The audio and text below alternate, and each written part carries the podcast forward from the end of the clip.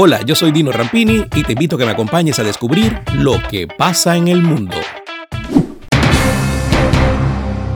Las lenguas de lava del volcán Cumbre Vieja, que entró en erupción este domingo en la isla española de La Palma, frenaron su avance y no llegarán por la noche al mar, informó la agencia AFP no va a llegar al mar esta noche, como habíamos dicho, dijo un portavoz del gobierno canario en una rueda de prensa y añadió que el movimiento lábico es bastante lento, bastante más lento de lo que era inicialmente.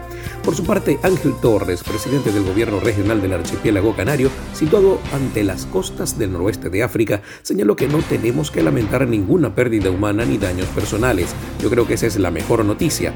Durante una rueda de prensa con el presidente del gobierno español, Pedro Sánchez, quien está en La Palma desde el domingo presidente de Brasil, Jair Bolsonaro, de 66 años, se encuentra en Nueva York para participar en la Asamblea General de Naciones Unidas, que él mismo inaugurará este martes. Y como carece del pase sanitario exigido por las disposiciones locales para entrar en bares, restaurantes y otros lugares públicos de la Gran Manzana, fue con algunos miembros de su comitiva a comer afuera. Y ese afuera fue literalmente afuera.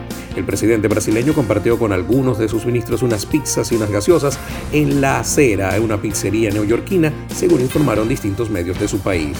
Cena de lujo en Nueva York, bromeó en Twitter el ministro de la Secretaría de la Presidencia, Luis Eduardo Ramos, en un tuit publicado el mismo domingo por la noche e ilustrado con una foto de Bolsonaro con una porción de pizza en la mano y junto a varios miembros de su delegación en la calle.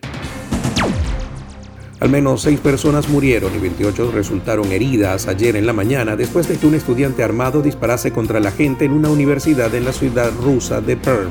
El agresor sufrió algunas heridas tras resistirse a la autoridad. Al momento del hecho había unos 3.000 alumnos en el campus. En videos publicados en redes sociales se ve a estudiantes que huyen del tiroteo y saltan por las ventanas de la primera planta de un edificio de la universidad. En otra grabación, tomada desde una ventana, muestra a un individuo vestido todo de negro que abre fuego y se dirige hacia la entrada de un edificio. Según informaron desde la Casa Blanca, Estados Unidos exigirá a los extranjeros que viajan hacia dicho país contar con la vacunación completa contra el COVID-19. La nueva regla del gobierno de Joe Biden habilita la llegada de extranjeros desde varios países, incluida la Unión Europea, el Reino Unido y China, debido a la pandemia.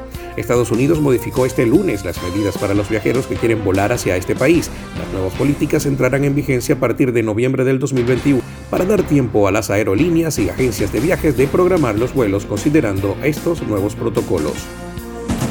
Nayib Bukele no es solamente el presidente de El Salvador, sino el dictador de este país centroamericano. Así se autodenomina el propio mandatario quien cambió su biografía de Twitter, donde cuenta con casi 3 millones de seguidores y que es la plataforma desde donde gobierna. En cualquier país del mundo se podría pensar que han hackeado la cuenta de Twitter del presidente, menos en El Salvador, donde Bukele maneja Twitter a su antojo. Ahora decidió caracterizarse como dictador en su biografía, una ironía en respuesta a quienes lo acusan de ser autócrata. Hasta ahora Bukele se definía en la biografía como presidente de El Salvador o papá de Laila, su primera y única hija nacida en 2019. Borró todo esto para proclamarse dictador. Italia ha comenzado este lunes a administrar la tercera dosis de la vacuna contra la COVID-19 a pacientes con inmunodeficiencia y otros grupos de riesgo que representan cerca de 3 millones de personas de acuerdo a las indicaciones del Comité Técnico Científico. Los primeros a recibir la dosis adicional serán los inmunodeprimidos, los trasplantados y los enfermos oncológicos con determinadas características, tal y como anunciaron recientemente el comisario para la emergencia sanitaria en el país, el general Francesco Paolo Figliolo, y el ministro de Sanidad Roberto Esperanza. El ex general chavista Hugo Armando Carvajal, alias El Pollo, se comprometió este lunes a aportar documentación para corroborar sus afirmaciones tras declarar como testigo sobre asuntos que dice conocer como ex responsable de la inteligencia venezolana que serían de interés para España. Ante la Audiencia Nacional de España, Carvajal habría hecho un relato interesante, según su abogada Dolores de Argüelles, quien declinó dar detalles al estar la causa bajo secreto. Jetpack Aviation, la empresa estadounidense con base en California que desarrolla vehículos voladores de transporte personal, probó con éxito su primer prototipo de una moto voladora de nombre The Speeder. Después de un año desarrollando el sistema de control del vehículo y su diseño mecánico, el equipo se mostró satisfecho con los resultados. Spider levantó vuelo y pudo realizar varios despegues y aterrizajes. Cuenta con unas microturbinas que le permiten despegar y volar a 4.500 metros de altura y hasta a 240 km por hora de velocidad, aunque solo por 10 minutos. Tiene una cúpula que protege del viento a su conductor y a la vez permite estabilizar el vuelo. A partir de este lunes, las mujeres afganas que trabajaban en la administración pública debieron dejar sus cargos que pasaron a ser ocupados por varones. También está en duda qué pasará con las mujeres en el terreno de la educación, ya que los profesores y alumnos varones fueron convocados para retomar las clases, pero no así las mujeres. Pese a haber prometido una versión más suave del régimen establecido entre 1996 y el 2001, los islamistas radicales siguen recortando las libertades de las mujeres un mes después de haber tomado el poder en Afganistán.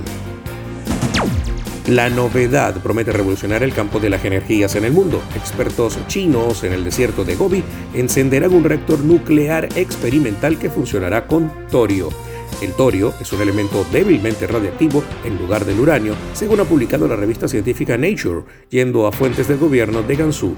Se evalúa que si la Academia de Ciencias China tiene éxito en su instalación piloto, que es pequeña y experimental, esto podría dar lugar al surgimiento de una energía nuclear más segura y más barata.